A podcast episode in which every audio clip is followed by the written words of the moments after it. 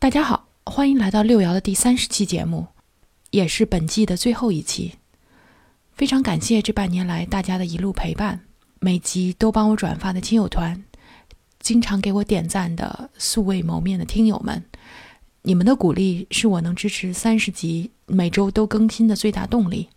我也非常想在这一季结束的时候，大家能多给我在喜马拉雅上留言，从而能更好的了解你们的想法与反馈。为下一集做准备。大家都知道，六爻是一档科技闲聊的播客，不过我们也经常穿插一些人文方面的讨论。今天收官的这一期，就让我们来谈谈这天下第一大法——宪法，在中国发展的百年回顾。请了一位非常敢言的教授，以八卦的角度来给我们剖析一下若干次修正过程中的历史节点背景和增减的要点。由于众所周知的原因，让我们一起希望这期能够长久生存。非常感谢教授来节目做客。我们今天谈一个极为伟光正的题目——中国宪法改革和回顾。当然了，这个主要以八卦为主，呃，所以希望这个有好玩的故事跟我们分享。那当然，我这个肩负着这个一个重大的使命，对吧？是让你的节目以这个众所周知的原因寿终正寝。对，这个这个任务十分的艰巨，对吧？但但是我首先要做一个免责声明啊，我我不是学宪法的啊，虽然这个我赶鸭子上架讲了宪法，但是因为是这样的，就是国内的法学学科的话，宪法和行政法都是放在一块儿的，就是比如说你的教研室也是宪法和行政法教研室，然后你的专分专业都是在一块儿的。哦，然后呢？我具体研究，比如说写论文什么的，我都没有写过宪法。嗯，但是呢，这个由于现在形势比较严峻，对吧？这个 宪法课不好上，对吧？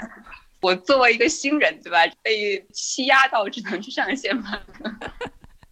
所以，这个你对宪法也这个有所涉猎，我还是找对了人。我我没有没有，我主要是想，我主要是想说，如果万一有什么说的不对的地方，我可以说我不是学宪法的这个借口把它掉，对吧？这个我们反正是主要聊八卦嘛。对对对对，好。要不然我们先谈一谈这个中国几次主要的宪法修正的要点和历史背景是怎么样？这个我们先从中国的整个的宪法历史来看吧。嗯，就是比如说我们整个世界上有 constitution 这个词，就是第一部成文的宪法是美国人搞出来的嘛。当然，像英国大宪章呀那些是早一点的，但是那个不叫宪法嘛。对。那么中国最开始你说有所谓的立宪史，其实呢可以你可以把它追溯到一九零八年。一九零八年干嘛呢？慈禧老老太后颁布了一个这个钦定宪法大纲嘛，对吧？嗯，它是这个几千年来第一部，如果说近代的这个宪法意义上的第一部的这个宪法文件。嗯，但是呢，钦定宪法大纲基本上是抄的日本的明治宪法，然后呢就把这个里边的把明治宪法里边这个一些限制天皇的这个权利条款给删掉了，整个这个文件呃就分了两大部分，第一部分正文。正文只规定了一个内容，就是规定了君上大权，就是君主有什么权利。然后呢，有十四条。然后呢，正文完了，正文就完了。后面呢，有一个这个负责，附了八条臣民的权利和义务。嗯，对吧？当然，这个也不能说人家不对，对吧？美国宪法的公民权利也是在修正案里面的嘛。对对。到了钦定宪法大纲之后呢？一一年就不就这个辛亥革命了嘛？嗯，清政府在这个时候为了应付革命，也是应付这个，大家都觉得他们这个宪法是个这个伪宪法嘛，对吧？这个，然后呢，他们又搞了一个十九信条，在这个文件里边呢，把这个君主权力就给缩小了。嗯，然后呢，也吸收了一些这个权力制衡的原则，比如说里面还提到了要搞国会啊什么什么的，但是也没有什么用，也没有并没有什么卵用嘛，对吧？这个辛亥革命之后呢，大炮就上台了嘛。嗯，但是呢。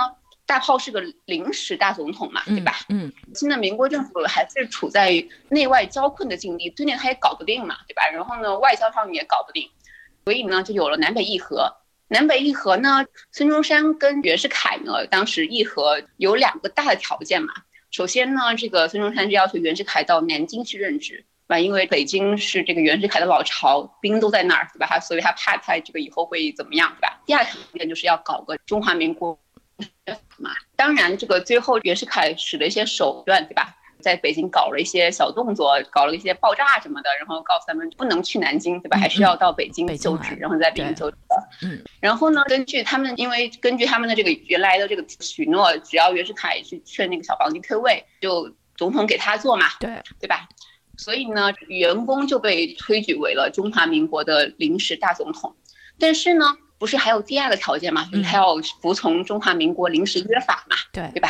但是呢，这里边呢，国民党就搞了点手脚，嗯，打引号的手脚吧。因为呢，在孙中山当总统的时候呢，这个中华民国实行的是总统制。就是类似于比如美国对吧？这个唱普那个总统是总统制嘛？总统的权力是很大的对吧？三军统帅，然后有这个行政权对吧？这个权力很大。嗯。但是呢，他们让袁世凯当总统的这个中华民国临时约法呢，把这个总统制改成了责任内阁制。袁世凯上台一看，妈的被骗了！骗了。本来觉得当总统权力很大，结果一看这个他当完总统之后。权力全部在国会手上，他啥事都干不了。老袁也不干了，所以呢，这个袁世凯呢，在一九一四年的时候呢，他就把那个临时约法给废掉了，他自己搞了一个中华民国约法，也叫做这个所谓的原记约法，他就把这原来的这个临时约法里边对于这些大总统的很多的这个权利的限制呀，都给取消了。然后呢，总统。总统就变成了这个垄断了这个立法、行政、司法各项大权，他等于是一个这个对实实际上的皇帝嘛。而且呢，在里边，在这个约法里边，这个总统是可以终身连任的，啊，所以这个实质上是一个皇帝。嗯，但是呢，哎呀。生了个好儿子是吧？最后还是去登了个基对吧？然后呢，过了下这个皇帝瘾对吧？过了三十八天的这个八十三天的皇帝瘾。嗯嗯。所以呢，我以前上课的时候最喜欢贴张图，就是那个有有一部电视剧嘛，不是《走向共和》嘛？这个张黎拍的，然后里边就有就有一张这个袁世凯对着天问的一句话，说：“难道宪法就比天大吗？” 但是呢，这个袁世凯死了之后呢，这个马上就整个中国就陷入了这个军阀混战嘛，啊，这个到了北洋政府时期，啊，这个所以很多人都说中国还是需要一个所谓的强人政治，这个没有了这个强人死了，搞不定，就群龙无首，一般一盘散沙，对，搞不定了。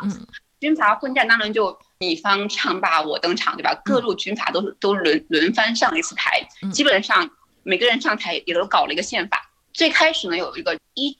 二三年的时候，曹锟搞了一个中华民国宪法，它都不叫临时约法或者约法了，就叫中华宪法。嗯，所以呢，这理论上说，它是这个中国第一部正式有效的就是宪法的正式的文本了。嗯嗯。但是呢，曹锟本身上台，他都知道他是这个贿选嘛，嗯，塞的钱嘛，嗯，他给这个每个国会议员这个塞了五百五千大洋的这个贿选费嘛，嗯，所以他被选了。总统，然后这个选总统跟制定宪法是在一起的，就然后呢，他这个宪法其实呀，你要现在去看这个文本，的宪法这个文本是相当先进，或者说甚至说是激进的。它里边规定了什么司法独立呀，还有什么这个两院制的国会呀，嗯，什么联省自治呀，嗯，这个多党制呀，还有什么新闻自由，巴拉巴拉都规定的特别好，嗯。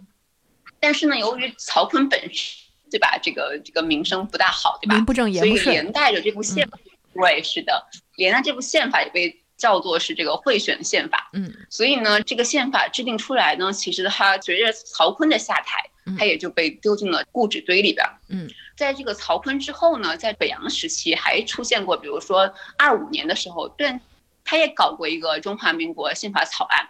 还有后来呢，国民党还搞过中华民国什么训政时期约法，还有呢，四六年的时候，嗯，虽然说常凯申同学 对吧，搞了这个中华民国宪法，嗯，然后呢，常凯申同学这个中华民国宪法呢，你想嘛，都四六年了嘛，那个时候抗战已经打完了，对吧？嗯，但是呢，这部宪法呢，这个我党是不承认的。那肯定啊，因为呃，那不是那个时候关系还好嘛，那个时候。没撕破脸，但是呢，我党说这个宪法是在这个我党和其他的这个民主党派没有参与的这个情况下制定通过的，所以我们党是一直不承认它的合法性的。嗯，但是呢，这部宪法台湾地区一直用的是这部宪法，到现在为止对，还是用的这部这个四六年这个蒋介石制定的这个宪法。嗯这个台湾到现在还是这个所谓的双首长，就是说内阁和总统，就是刚才你前面也说到，就是说它是两驾马车，所以台湾的很多政治问题跟这个双首长制是有非常大的关系。但是这个是个这个问题就不一样嘛，有你像有总统。有总理制，但是其他的有些国家也是这个所谓的双手掌制。嗯但是我这个问题，我觉得呀，有些时候我们虽然总在说制度很重要，嗯，但是有些时候很难说。我觉得很多时候，有时候也要看个人的性、性格以及他真的这个强权的这个实际程度，对吧？嗯你说普京当当总统跟当总理有区别吗？这个没有啥区别。嗯所以呢，后来呢，到了四九年，中华人这个这个新中国就成立了嘛，对吧？嗯当当当当，然后 最开始四九年的时候，我们是没有宪法的。我们新中国制定的第一部宪法是五四年的时候制定的。啊那那个时候四九年是什么呢？啊对，很晚。你我们我们我们新中国制定的第一部法律是什么吗？嗯，你猜？人权猜一猜嘛？人权怎么可能？啊，婚姻法啊婚姻法哇是吧？这个很重要这。个共产共妻嘛，这个制定一下婚姻法。在四九年的时候呢，这个我们有一个起到了临时的这个宪法的作用的这个文件是中华这个人民政治协商会议共同纲领，嗯嗯这就是这个我党和民主党派他们在这个政协的这个会议的机制下搞出来的一个这个共同纲领嘛。嗯嗯它严格来说是一个是一个文件嘛，对吧？嗯它也不是这个一部严格来说不能算一部正式的法律，嗯但是呢，它在四九年到五四年之间都充当了一个临时宪法的这么的一个作用。嗯，五四是第一部宪法，然后呢，第二部宪法是七五年的宪法。嗯七五年宪法是这个文革时期四人帮制定的。嗯，七五宪法之后呢，有这个是七八宪法。七八宪法那个时候四人帮就已经被打倒了。嗯那个时候是这个这个你办事我放心的这个华国锋同志啊主持工作。嗯，所以呢，这个是在华国锋主下修改的。我们现行的宪法是八二年制定的，嗯所以就叫就按年份，然后叫八二宪法。对，八二宪法这个后面就经过了这个五次修改，这个一八年是第五次。嗯，所以呢，严格来说，比如说这个五四宪法到七五宪法到七八宪法到八二宪法，你可以叫它它是全面修改嘛。嗯嗯所以我们把它称之为不同的宪法，嗯对吧？但是你也可以把它叫做统一部，只是它也它其实这个因为它的根本的性质没有变嘛，对吧？嗯你还是执政党制定的这个社会主义的宪法。嗯，我们现在来分别来看一看。首先呢，第一步，五四宪法。五四宪法为什么制定出来的呢？哎，现在八卦时间。最开始呀，嗯我党并没有想搞这个宪法，因为为什么呢？因为我们不是有了共同纲领了嘛。嗯然后呢，我党的想法是说，这个我们要等到社会主义改造，改造完了之后，我们再制定一部真正的我们社会主义宪法，对吧？嗯嗯就那个时候，对嗯这个那个时候。主义改造还没有完成嘛，对吧？嗯我们制定的宪法，我党觉得这个要毕其功于一役嘛，这嗯个所以他们当时是不想制定宪法的。怎么又制定了呢？就要感谢我们伟伟大的这个斯大林同志。嗯嗯 据说斯大林同志呢跟我党提了三次，要我党赶紧立宪，而且呢，在五二年的时候，苏共的十九大，刘少奇同志是率团去参加了的，嗯而且呢，他对他去之前给斯大林同志写了封信嗯，说这个要请斯大林同志接见他们，嗯吧？后来呢，这个斯大林同志接见了他们，并且呢，向这个中共提出了个建议，就包括说你们你们一定要马上订立一部宪法。就说，如果你们不制定宪法的话，不进行选举的话，就你们的这个阶级敌人可能利用这个借口来攻击你们嗯，，抓你小辫子。比如说第一个，嗯对，抓你小辫子。比如说你的这个，你的你们国家对吧，都连宪法都没有，而且呢，你这个这共同纲领的，你的这个制定的部门都不是由人民选举的全国人大代表，对吧？只是一个这个政协，对吧？都完全不具有合法性。所以呢，斯大林认为我党他非常有必要要通过这个选举和制宪来解决他的这个合执政合法性的问题。嗯这个刘少奇呢，就跟斯大林见完面之后呢，就给毛写信。中共中央呢，就就就这个斯大林的建议展开了一些讨论，决定要听老大哥的意见，我们也要赶紧弄出一部宪法来。整个的这个制定过程呀，首先呢是这个中共中央它有一个这所谓的宪法起草委员会，它是一个最早成立的这个关于制宪的机构。起草委员会里边的这个毛当了主任。其他的成员包括这个三十三位其他的一些国家领导人呀，还有一些民主党派代表。但是呢，机构呀，它成立了后，它这个并没有起草什么东西，也没有开会，基本上呢处于一个闲置的状态。干活的是谁呢？毛泽东同志和他的三位他的三个秘书，嗯，他们成立了一个这个叫做中共中央宪法起草小组。吧，一个是委员会，一个是小组，嗯，然后呢，这个小组是整个起草过程当中实际运作的这个机构，嗯，然后呢，毛泽东是亲自担任了组长，组员呢是他的这个三个秘书，嗯，这个哪三个秘书呢？嗯，都特别有名，嗯，陈伯达、胡乔木、田家英，嗯，据说呀，草案的第一稿是陈伯达早就写好的，那他们这个草案呢是在哪儿起草的呢？是这个他们五三年底到这个五四年的三月份，他们起草小组到了这个杭州这个西湖的刘庄，所以我去年去杭州看徐霞的时候，我发现这个杭州多了个多了个这个纪念馆，多了个博物馆，就是这个五四宪法纪念馆。嗯，以后安利安利一下大家哈，以后去刘庄，对他们就在那个地方完成了宪法的草案的初稿，初稿有一个特别浪漫的名字。叫做西湖稿，但是呢，西湖稿并不是胡搞的，对吧？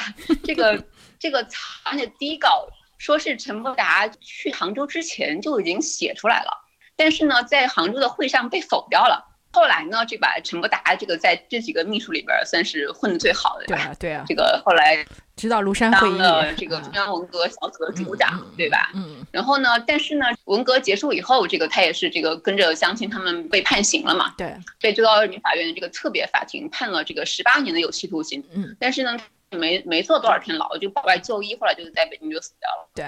第二个秘书，这个也是非常有名的胡乔木。嗯。胡乔木。你去翻他的这个这个简历，百度百科，嗯，特别好，简历特别好玩，对吧？写的是清华、浙大四业，考，肄业，肄业。你看我，对，没有肄业的人都要念四业，才表明他是这个肄业。为什么呢？最早早他这个了清华之后呀，他就因为这个搞革命活动被清华开除了。嗯。然后呢，是朱自清把他介绍到浙大去念书。后来呢？又因为在浙大搞革命活动被浙大 开除了，所以他这个清华跟浙大都没有念完，嗯，然后就变成了一个这个职业的这个革命家，嗯，他跟老毛算是处的算是，当然后面也不行，但是前面关系很好，他当了这个老毛二十五年的秘书，嗯，对嗯，这个时间算很长的了，对吧？嗯，所以呢，他文笔特别好，小平同志说他是这个第一笔杆子，对，所以文采特别好。起草的这个宪法的时候呢，据说宪法的序言部分就是他写的。嗯，为什么呢？因为我不知道你有没有看过我们的宪法文本啊。一般法律我们第一印象，比如说一般比如说中华人民共和国什么什么法，对吧？第一条巴拉巴拉，第二条巴拉巴拉，对吧？嗯。但是宪法不一样，宪法比如中华人民共和国宪法，首先上来是序言，它不是按照法条的形式写的，它是一篇小作文。啊，主要是这个，这个讲了一下我们党怎么领导人民革命、领导人民发展啊、领导人民改革的历程，它是一篇这个历史性叙述我党合法性的小作文。然后呢，这部分就他是他来起草的。正文里边很多重要部分是这个田家英写的。田家英的这个人也比较，据说这个人很很正派嘛。对。最后呢，这个也是在庐山会庐山会议上这个。嗯，对这个呃，这个比较比较同情彭德怀的人嘛，嗯嗯。后来呢，他在这个六六年文革刚开始的时候就自杀了。对。然后呢，对吧？所以这几个秘书也命运也对吧？这个大时代呀，对吧？嗯嗯。对，很难说。嗯。五三年三月份，他们几个人把这个草案写好了之后呢，就这个把这个草案带回了北京，中央就请了几个顾问，周耿生呀、钱端升呀。当了就是法律顾问，然后叶圣陶呀、吕树湘他们当了个这个语文顾问，嗯嗯，就是让他们这个叫叫 review 一下这个稿子嘛。对，这个 review 完了之后呢，这个稿子就送到了中央政治局，他们讨论通过了，然后呢，就向这个前面一直闲置的、没有开会的宪法起草委员会提出了这个草案的初稿，嗯对吧？然后他们终于开了一次会，对吧？把这个初稿审议通过了。通过了之后呢，由中央人民政府委员会，也就是国务院的前身嘛，他们通过了之后，还搞了一个程序，就是交由全国人民大讨论了三个月，哦，啊就把这个初稿，啊对，交给全国人民讨论。据说还是好几万条的意见。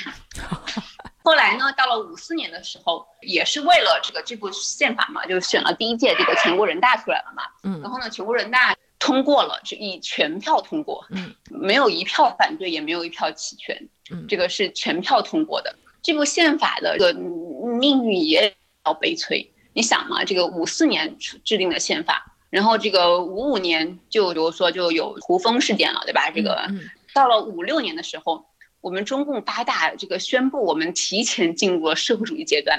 嗯但是，呢，大家想一想，嗯五四宪法它还不是一部完全的社会主义宪法嘛，对吧嗯？它还是有这个社会主义改造没有完成嘛，对吧？嗯还有一些我们说的旧时代的烙印。嗯。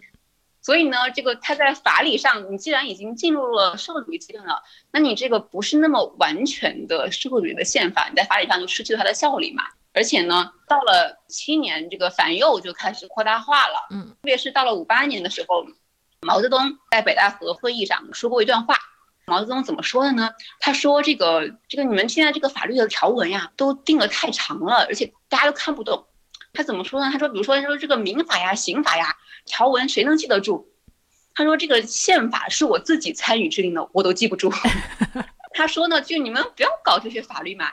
那我们每这个每个决议，我党的每个决议，我们每次开这个会都是法，对吧？所以呢，我们的这个国家主要是靠开会来维持的，不是靠你们这些民法、刑法来维持的。嗯，所以呢，可见这个把这个在伟人的心目当中，可能这个法律的地位也不是很高，对吧？嗯，到六六年开始文革了嘛，那更更是这个宪法就更是这个被搁置了，对吧？嗯甚至这个有一张著名的照片，刘少奇举着本宪法就被批斗。对，对吧？这个被说这个被批斗之后，这个刘少奇说说我是这个是吧？中华人民共和国主席，对吧？你们这个是宪法的这个权利，你们怎么能随便批斗我呢？对吧？但是这个也并没有什么用嘛，对吧？嗯？嗯所以呢，五四宪法的这个也是它的这个行条文总体而言，大家都觉得还写的挺不错的嗯。因为到后面我们八二宪法制定的时候，彭真就明确的指出过，说我们是这个这次宪法制定是要以这个五四宪法为蓝本嗯的。所以呢，它其实整个的新闻还是不错的。但是呢，由于这个对吧，也是大时代嘛，对吧嗯？所以它也命途多舛。第二部宪法呢，这个是七五年的宪法。嗯，七五年宪法有个外号叫“四人帮宪法”，对吧？就是由由这个四人帮他们搞的。嗯，具体呢是这个张春桥写的。当然，这部宪法呢，它这部宪法本身它就是一个，你看它的行文很难说它是一部法律，它更大的这个程度上是一个所谓的政治宣言。比如说，一个它这个宪法，七五年的宪法总共只有三十条，为什么呢？你回想一下，老毛说了，宪法是他制定的，他自己都记不得，对吧？对所以呢，他说这个五四宪法太长了，对吧？所以我们既然这个毛主席都记不住，那么全国人民肯定也记不住的。所以呢，按照这个周恩来总理转述毛主席的指示，就说说我们要使宪法这个简明扼要、通俗易懂嗯。这个标准是什么呢？三这个就，跟这个杜甫写诗的标准一样，嗯这个要工农兵都能够背诵。而且呢，七宪法里边呀规定了所谓的四大自由。如果我们现在提到四大自由，我们第一个反应是这个罗斯福提出的那个，比如说什么言论自由、信仰自由嗯，这个免于贫困和免于恐惧的自由，对吧？嗯这是我们现代所说的四大自由嗯。但是呢，在这个七五宪法里边的四大自由是什么呢？大鸣大放、大辩论、大自爆。中国特色的，对，这儿里是这个四大自由，对吧？都有大字儿。嗯，对，七五年宪法呀，还有一个比较好玩的是，这个因为毛泽东建议啊，我们在里边儿加了一项罢工自由，因为你想一想嘛，我们是这个是主义国家，对吧？嗯共产主义国家。嗯一般而言，这个社会主义国家、共产主义国家的工人当然是应该有罢工自由的，对吧？这是我们这个这个我们党革命的这个看家本领嘛，对吧？但是呢，五四年我们第一部宪法里边是没有罢工自由的。嗯，当时他们就觉得说，我们是社会主义民主国家嘛，嗯就劳动人民当家作主。嗯所以呢，如果你再允许罢工，就是自己跟自己对着干嘛，对吧？劳动人民来罢嗯，劳动人民之争。对所以法理上不需要。嗯，在这个七五年七五年的时候呢，毛主席他他自己亲自主张的嗯这个要把罢工自由列入了这个宪法。嗯七八年的这个第三部宪法也保留了这个罢工自由，嗯，直到八二年才把这个罢工自由给取消了的，掉了，对吧？嗯对，删掉了，这个理由也一样，我们工人的利益跟国家利益是一致的，嗯，所以呢，这罢工是不不符合我们人民的利益的，对吧？嗯，所以呢，罢工的自由是不能够予以保留的。这个希望空控的这个同志们去领会一下这个精神啊。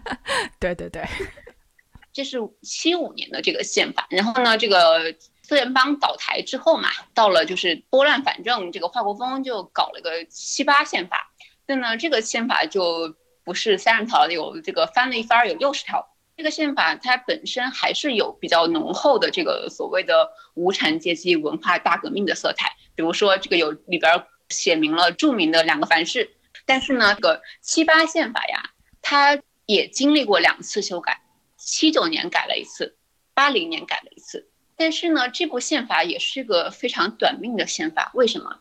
你想嘛，七九年底我们就开了十一届全会了，对，对吧？嗯。然后呢，就要改革开放了，所以呢，这个我们就要制定一部新的宪法了。所以呢，这就是我们现在的这个宪法，所谓的这个八二宪法。嗯，这部宪法呢，就是说，因为我们要改革开放，做出了这个决定之后呢，才去制定这部宪法。我们现行宪法嘛，是一九八二年的十二月四号这个通过的，所以呢，我们的十二月四号这个也是这个我们现在国家规定的这个宪法日，对吧？下面划重点，它同时也是我的生日，你们可以 这能记在播吗小本本上，请 大家踊跃给我投喂礼物。好，但是呢，我们按理来说，比如说八二宪法，对吧？这个应该在这个前一部宪法七八宪法的基础上修订。但是我们前面反复强调的说，我们八二宪法主要呢就是要改革开放，然后呢这个要吸取文革的经验教训。所以呢，七五呀、七八呀这个宪法我们就不看了，对吧？所以它是在这个五四年宪法的基础上去制定的。嗯在八零年开始就说要这个中共中央就向国人大提出了要制定这个要全面修改宪法的建议，然后呢成立了一个以著名的穿越人物叶剑英同志对吧？为主任，嗯。还有呢彭庆林、彭真当这个副主任的修宪委员会，嗯，他们以中中间呀也进行了这个全民大讨论，嗯。一直到八二年十二月四号表决通过前后呢，这个从他们中共提出要修改的时候就经过了一共是二十七个月。要两年多的时间了。八二年的宪法最开始是长度呢是一百三十八条，后来呢最后是到了一八年修改的时候，因为加了加了一些这个其他的条款，主主要是这个监察委员会的条款，嗯所以呢到了一八年这个增加成了一百四十三条。嗯这个条款一般这个就是按照世界各国来说是一个大概中等长度的这个条条文，不不长也不短，对吧？嗯嗯而且呢，哎，又到了八卦时间。当时呢，就是一九八二年十二月四号，宪法表决通过的时候，当然是全国人大开会的时候表表决通过嘛，对吧？但是全国人大开会呢，他有一个这个执行主席，对吧？还就当个主持人呀什么，对吧？嗯嗯这个在这个八二宪法表决的当天，那天当值的执行主席是谁呢？是这个全国人大常委会的副委员长，兼任法制委员会主任，而且也是宪法修改委员会委员之一的习仲勋同志，哦，OK，习大大爹。嗯嗯嗯，所以呢，是他的主持之下，这个我们宣布的这个八二宪法，这个这个我们新的宪法这个这个通过的。嗯嗯那么这个八二宪法呢，总共呢改五次，八八年改了一次，九三年改了一次，九九年改了一次，零四年改了一次，一八年就是这个对吧？嗯这个去年改了一次，一共是改了五次。对，所以著名的宣传这个语都改进去了。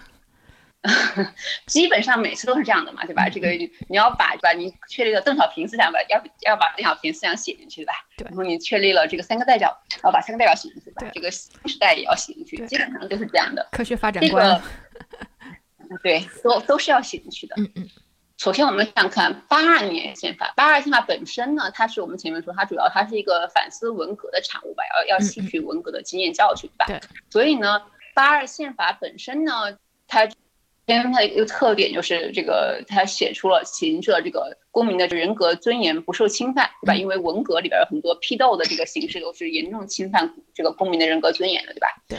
而且呢，八二宪法这个以前的体，以前我们国家的宪法体例。比如说，一般而言呀，比如说前我们前前面有序言，对吧？然后第一章这个一般是总则，前几部宪法的第二章基本上都是国家机构，嗯，第三章是公民的这个基本权利和义务，嗯，但是呢，八二宪法把第二章跟第三章调了个个儿，就是把公民的基本权利和义务放在了国家机构的前边儿，把这个说要为了突出这个公民基本权利的这个宪法地位，嗯，而且呢。八二宪法一个重要的对于前面宪法的修改，就是把明确了我们党在这个国家的宪政体制中的地位。领导因为原来嗯七五宪法里面不是领导地位，是把党摘出去了。哦，比如说前面的这个七五宪法里面规定的是全国人民代表大会是在中国共产党领导下的最高国家权力机关。嗯，然后呢，这个中国共产党中央委员会主席统领全国武装力量军队吧，党指挥枪嘛，嗯对吧？嗯嗯这个呢都改了，改成了这个全国人民大会是最高国家权力机关，把我们党的领导摘掉了，对吧？然后呢，还要新增了这个中央军委，就是中央会虽然跟我们党的中央军事委员会是我们都知道是这个一套人马两块牌子，但是它毕竟是两块牌子嘛，对吧？就实现了形式上的这个军队的国家化嘛。嗯嗯所以呢，这个是他们把党的领导从宪法的这个正文里边摘出去了。为什么呢？也是因为小平同志他们觉得要要吸取这个文革的教训嘛？对吧？我这个党政要分开，而且八二宪法还有一条，就是废除了领导人的终身制任职制。对，因为最重要的一条。对，因为之之前的宪法并没有规定国家主席还有副主席不能够连任超过两届的规定，这个是在八二宪法的时候加进去的。八八年第一次修改呢，就是主要是也就是因为改革开放嘛，是吧？所以加了一些什么这个允许私营经济的这个发展呀，还有对于土地不能够出租呀，做了一些修改。比如说以前在这个八八年修改之前，我们八二宪法这个明文规定的是，比如说城市的土地属于国家所有，不得以任何形式什么买这个买卖呀、出租呀、嗯什么呃流转都不行，没了。但是呢，邓爷爷去画了个圈儿嘛，对吧？深圳要搞改革开放嘛，据说呢，当时中央给了句话，说这个你们深圳要改革开放，要政策中央给，要钱没有。所以怎么办呢？对吧？这个也要弄钱呀。所以呢，当时呢说是这个郭晶晶的公公霍英东同志去这个深圳考察的时候，给深圳市政府支了个招，对吧？干嘛卖地嘛，对吧？对啊 对，烂商就归根结底，我们现在买不起房都应该怪霍英东，对吧？但是当时是有争议的，因为我们宪法里边明文规定国有土地是不能够流转的。嗯。所以呢，当时就出现一种说法，就所谓的这个宪法学界著名的说法，就是所所谓的良性违宪。你听这个名字就不是什么好词儿，对吧？这个良性一般都是用来形形容肿瘤的。所以他意思就是说，这个虽然它违宪了，但是它的这个初衷是好的，对吧？嗯然后呢，结果也不错。所以呢，我们把它定义成为所谓的这个良性违宪。八年就把这个对于这个土地不能够出租的规定，这个做了修改，规定了这个土地的使用权可以按照法律的这个规定进行转让。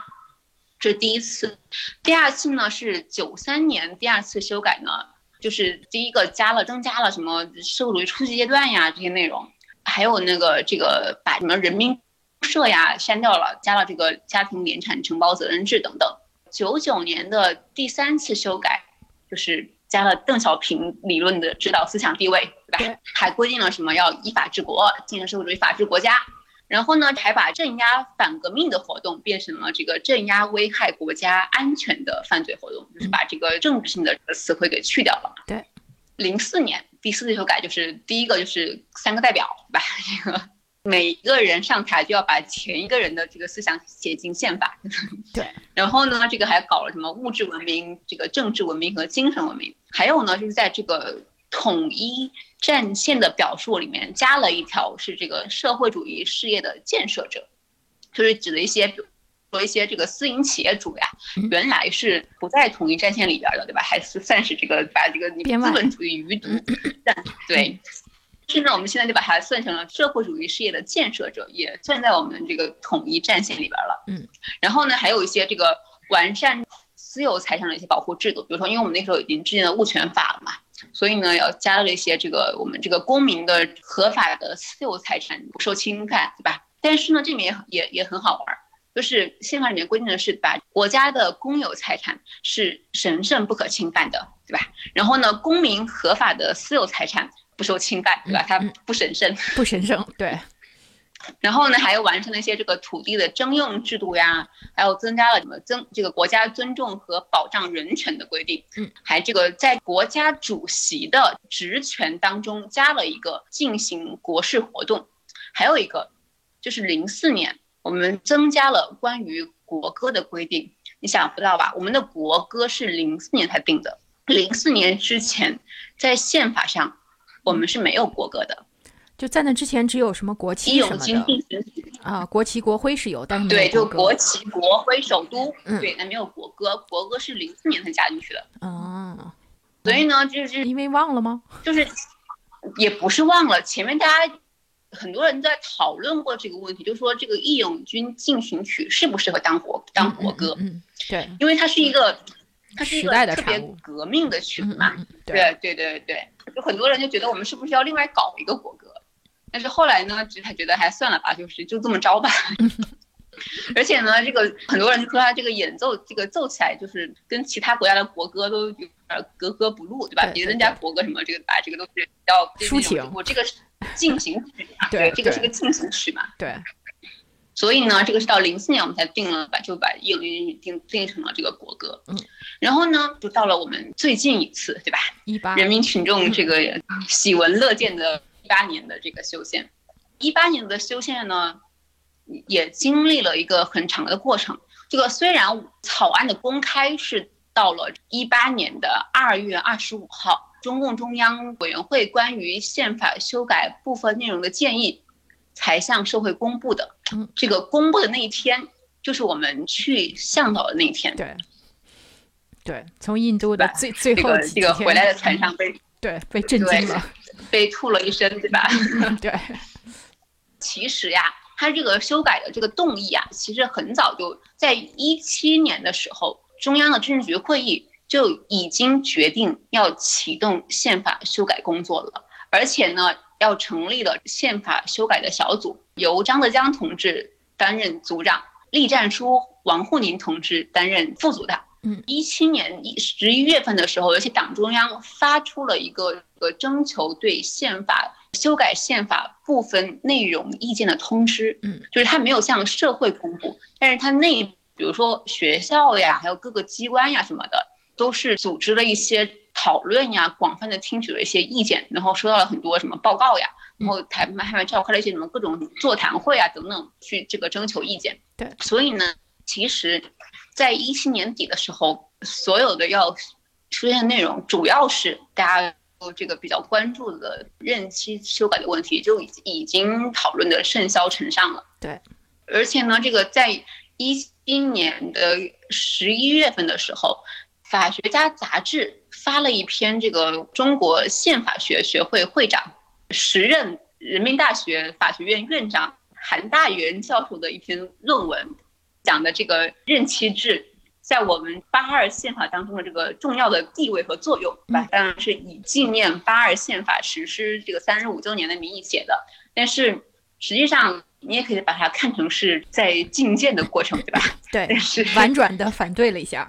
嗯，对，这都不是婉转的反正，但是也这个对吧？这个也嗯，也然然并卵，对吧？然后呢，到了一八年一月的这个十八、十九号，我们党中央的中央委员会就就审议通过了中共中央关于修改宪法部分内容的建议。中共中央向二十六号向全国人大常委会提出了中国共产党中央委员会关于修改宪法部分内容的建议。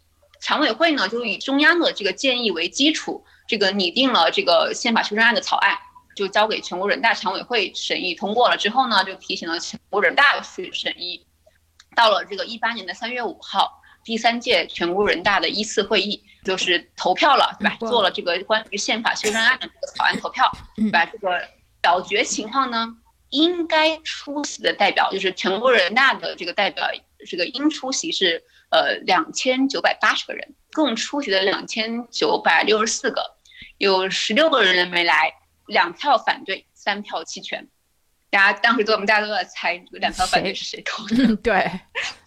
这个通过率其实算高的，当然除了第一步我们说它是全票通，但是对比一下，比如说零四年的这个宪法修正案，就是上上一次宪法修正案是这个十票反对，十七票弃权，嗯，这个还是要多多很多的，对吧？嗯，一八年的这个修宪呢，基本上就是它通过了二十一条的修正案，嗯，里边呢大头是关于设立监察委员会的，嗯，就是有关监察委员会的有十一条。那这个就整个在宪法里面加了加了一整节，对吧？就是关于这个监察委员会，还改了很多，是在序言里边改。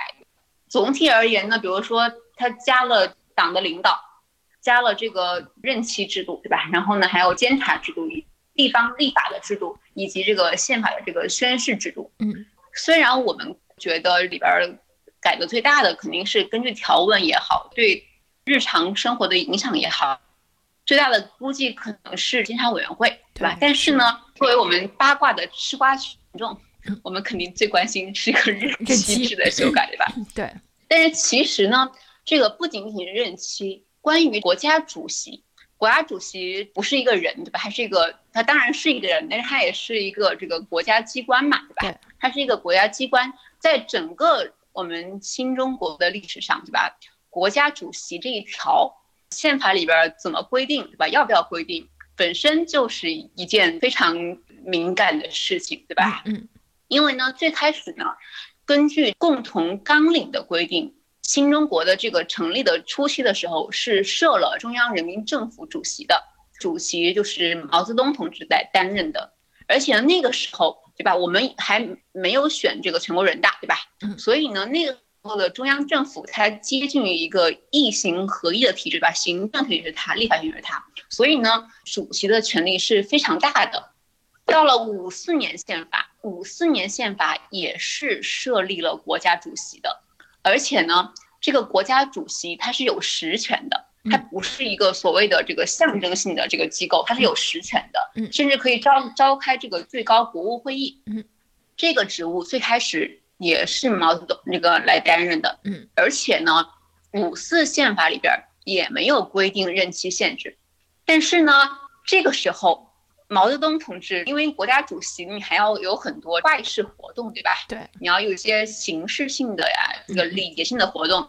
老毛这个人呢，就不喜欢搞这些东西，对吧？对，所以呢，在五九年的时候，就老毛是自己提议的，他把国家主席的。职给辞让，嗯，他把这个职位给辞去了，嗯，他他只他只担任党的主席，从五九年到六六年是由刘少奇来当国家主席的，但是呢，这个时候对吧，这个就就很很微妙对吧？有两个主席对吧？对，这个毛泽东是党的主席。刘少奇是这个国家主席，而且呢，当时国家主席也是这个是一个有职权的主席，所以呢，刘少奇他实际上掌握了整个的官僚系统，所以呢，这个毛这个人也是比较多疑，对吧？他这个感觉有点 hold 不住了，而且呢，有些有些时候呀，有很多会议，刘少奇没有叫毛去参加，对，所以呢，久而久之，他们俩的对，就这个产生了很很多的这个嫌隙，关系就破裂了，对吧？怎么办呢？毛泽东就是这他对吧？这个搞文化大革命嘛，最开始不就是为了搞刘少奇嘛，对吧？所以呢，他搞了个文化大革命。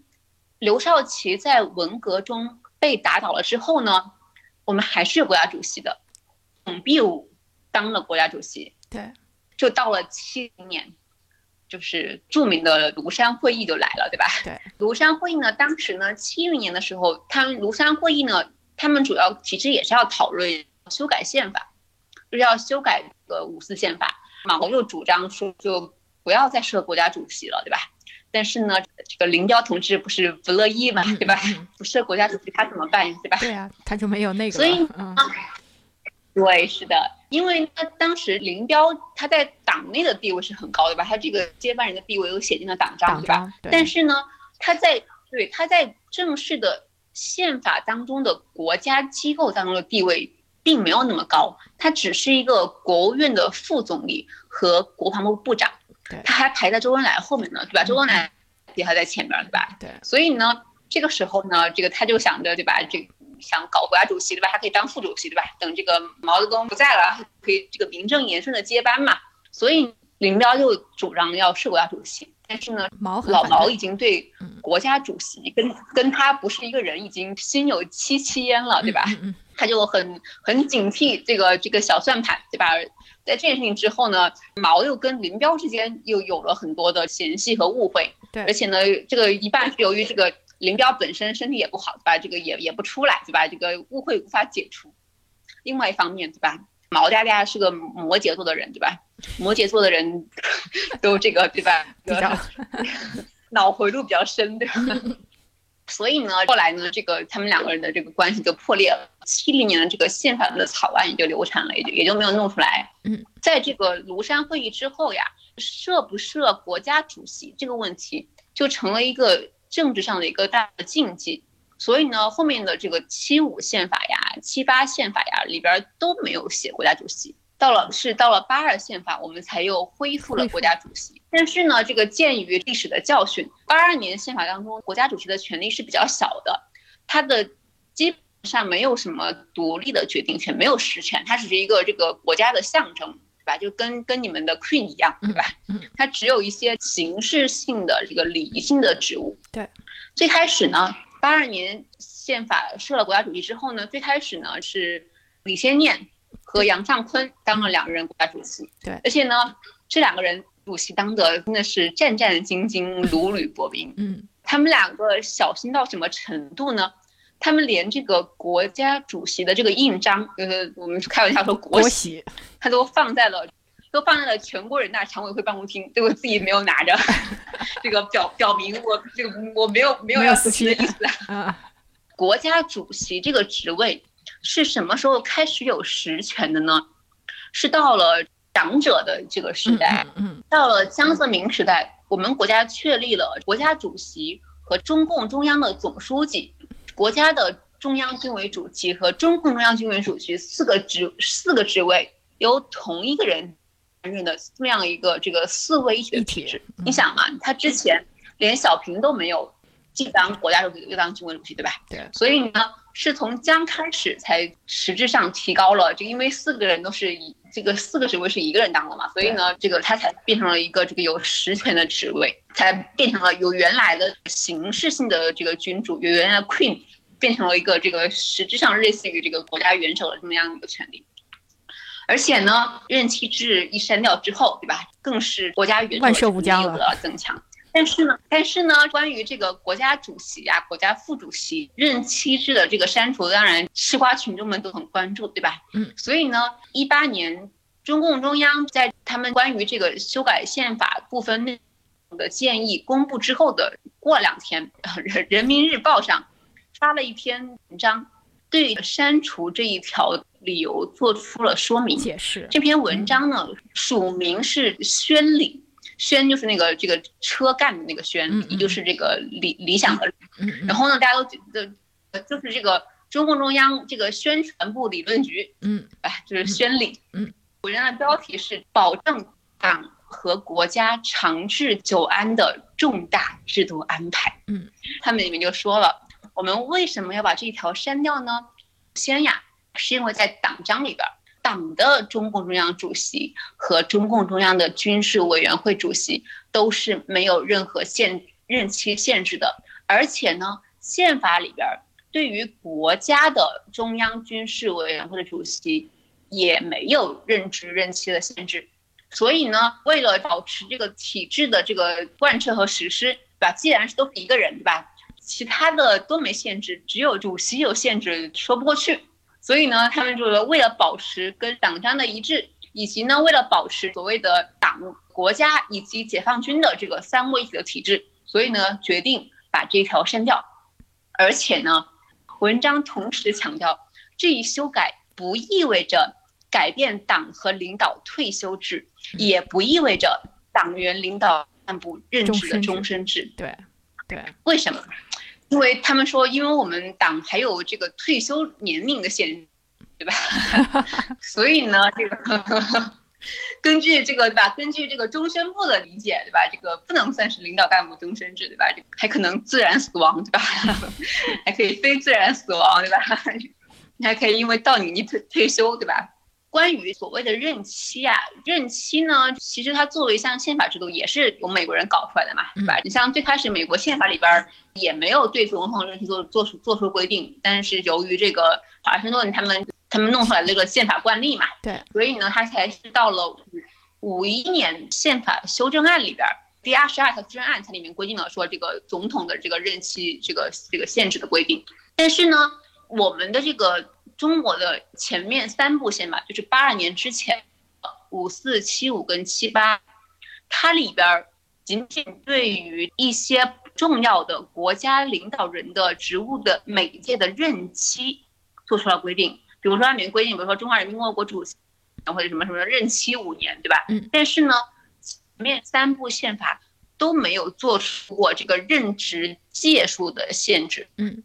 事实上就造成了国家领导终这个终身制嘛，所以呢，我们说八二宪法它是为了吸取这个前面的教训，才才把它列出来的，对吧？八二年的这个宪法修改当中呢，就是除了中央军事委员会的主席、副主席，他们是因为军事领域的特殊性，没有对他的任期做出明确的限制之外，其他的所有的国家领导人的这个任期届数。全部改成了这个连连续任职不得超过两届。对，hard to say 吧，反正他们说不算终身任职，不算终身制呗，看这个能熬多久呗。对，当时我觉得他们是想，可能想避免长者的那个问题，对吧？他那个主席退了，但是军委主席没有退，但是谁知道？但是军委主席本来就可以不退。对对，他这个是个宪法惯例。就是他为了保持政权的平稳交接，你想邓退的时候，军委主席也没退。对，是，但长者不能跟那个谁比啊。但是胡呢？胡就想的是，就是他自己高风亮节嘛，他要一次退干净，对吧？对。所以这个我觉得他改这个也不是为了，因为他到改完之后，现在本来中央军委的就是没有任没有任职期限的这个规定，现在也没有，所以他肯定也不是为了避免那个问题。没有，大大主要是政治的那个红心比较大，对吧？嗯嗯嗯这个要搞这个人人类命运共同体嘛，对吧？对，需要人类命运共同体，两届怎么搞得了呢？对吧？是啊，是啊。啊，我当时就想，我说乖乖，这基督教才是圣父、圣灵、圣子三位一体，我们这个是那个圣子、圣灵三位一体。而且呢，这个除了这个任期这一条，对吧？还有一个大的变化是。我们又把党的领导写进了正文，你记不记得刚才讲的是，我们八二年把党的领导从正文里边删掉了。为什么删掉呢？就是因为我们在这个八二新闻，我们党的领导是正文里边完全没有提的。嗯，党的领导只是在这序言里边提出来的。嗯，那么为什么我们八二年的时候没有把党的领导写进正文呢？彭真在他的回录里边就说了。说党的领导啊，在这个正文当中不好写，对吧？因为比如说你在正文里面写中国共产党的领导，对吧？是这个变成了一个法律条文。那比如说，他说有些人如果是信仰宗教，对吧？或者是搞唯心主义的，对吧？他不信仰共产主义，那么是不是违宪了呢？所以呢，他认为应该把它放在序言里边。序言它是一个这个历史事实嘛，它是一个论述性的文章，所以呢。所以呢，他认为这个对小作文嘛，所以就是不像正式的法条那么，它是应该法条正常而言，这个你违反了法律是要负法律责任，对不对？嗯嗯。所以呢，他就认为说不适不适合写在写在正文里边。嗯。但是呢，我们加了一条，第一条里边对吧？加了中国共产党的领导是中国特色社会主义社会的社会主义的最本质的特征。嗯，所以呢，这个是也是第这个把这个党的领导写入了这个正文。然后呢，还有另外一个重要的，就我们前面讲过了，监察委员会的这个路线。其实呀，我们这次修改的一个这个最直接或者说最紧迫的原因，就是说为什么一八年要改呢？对吧？嗯你为什么不是一七年改，不是一九年改？嗯，它的直接的原因就是因为监察委员会，因为呢，我们那个时候已经搞了监察委员会的试点了。但是他面临了很多的批评，就有人说你监察委员会违宪嘛？对，这个因为你宪法里边儿没有国家机构里边没有这个机构，所以你违宪。我们解决方法是吧？大家好，你说我违宪嘛？好吧，那我就这个修改宪法嘛，对吧？嗯嗯嗯，把它写进去，它不就它不违宪了嘛，对吧？当时呢，还有一个八卦，前两年不是有一部这个热播的这个剧嘛，嗯这个《人民的名义》嘛，对，这部剧呢是谁投资拍摄的呢？据说是最高检。最高检呢，就是听到了风声，说要搞监察委员会了。嗯，监察委员会主要是把把他们的什么反分了贪的那些这个这个职务都分走了嘛，对对吧？？对，所以呢，他们拍了一个电视剧，告诉中央，我们检察院在反贪的工作做的做的是很好，不要分我们的权。但是呢，这个也是螳臂挡车，你靠一部电视剧不能改变什么，对吧？嗯对。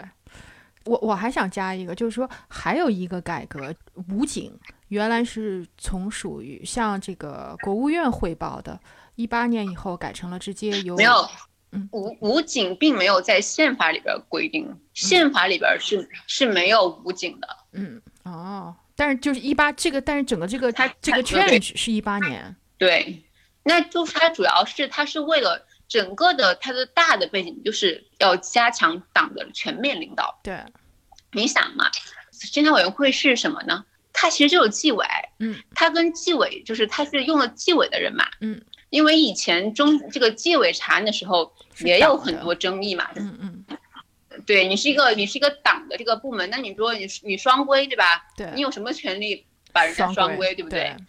你这个是完全是违宪的嘛，对吧？嗯你这个你把人关起来，这个你你你没有任何理由，对吧？嗯嗯也是为了解决这个问题，但是呢，它主要是还是为了全面加强党的领导，而且呢，我们前面不是说八二年我们把党的领导摘出去，主要是为了要搞这个党政分开嘛？嗯我们现在已经不这么提了，我们现在要搞党政合一了。嗯嗯嗯还不是偷偷摸摸的说，我们现在就是明目张胆说要搞要要搞党政合一。嗯嗯，现在还说这个公私合营呢，是的呀，现现在哦，你知道国内最近最近这个猪肉涨价了，嗯已经出现了政府有了这个限价肉，然后要凭身份证限量购买了，马上这个凭票购买的时代就要回来了，我跟你说。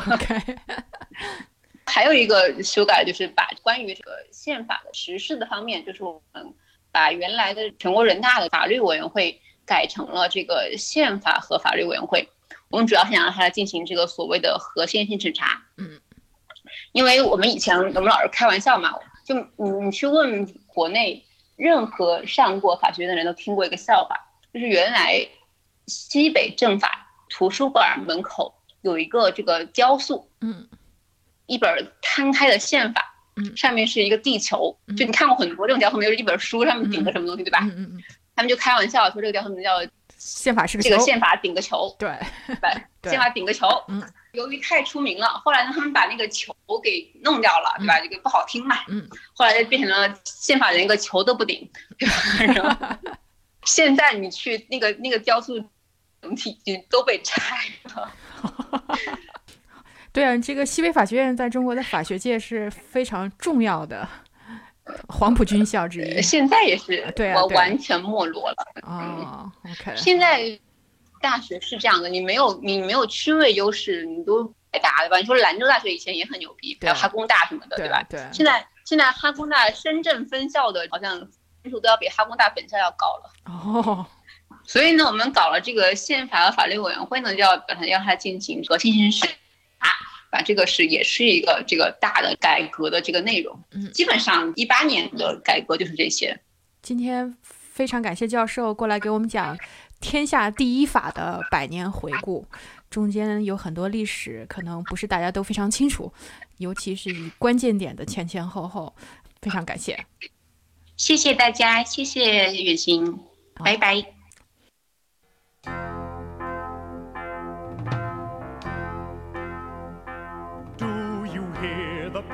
People sing, singing the song of angry men. It is the music of a people who will not be slaves again.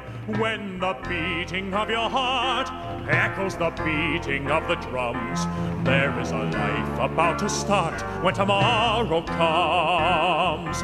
Will you join in our crusade? Who will be strong and stand with me?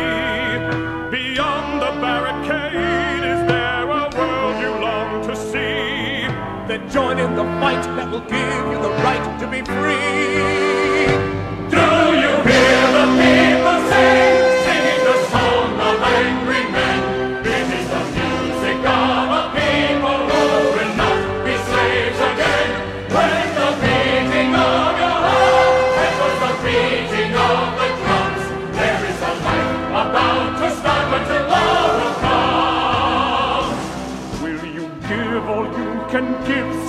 that a banner may advance.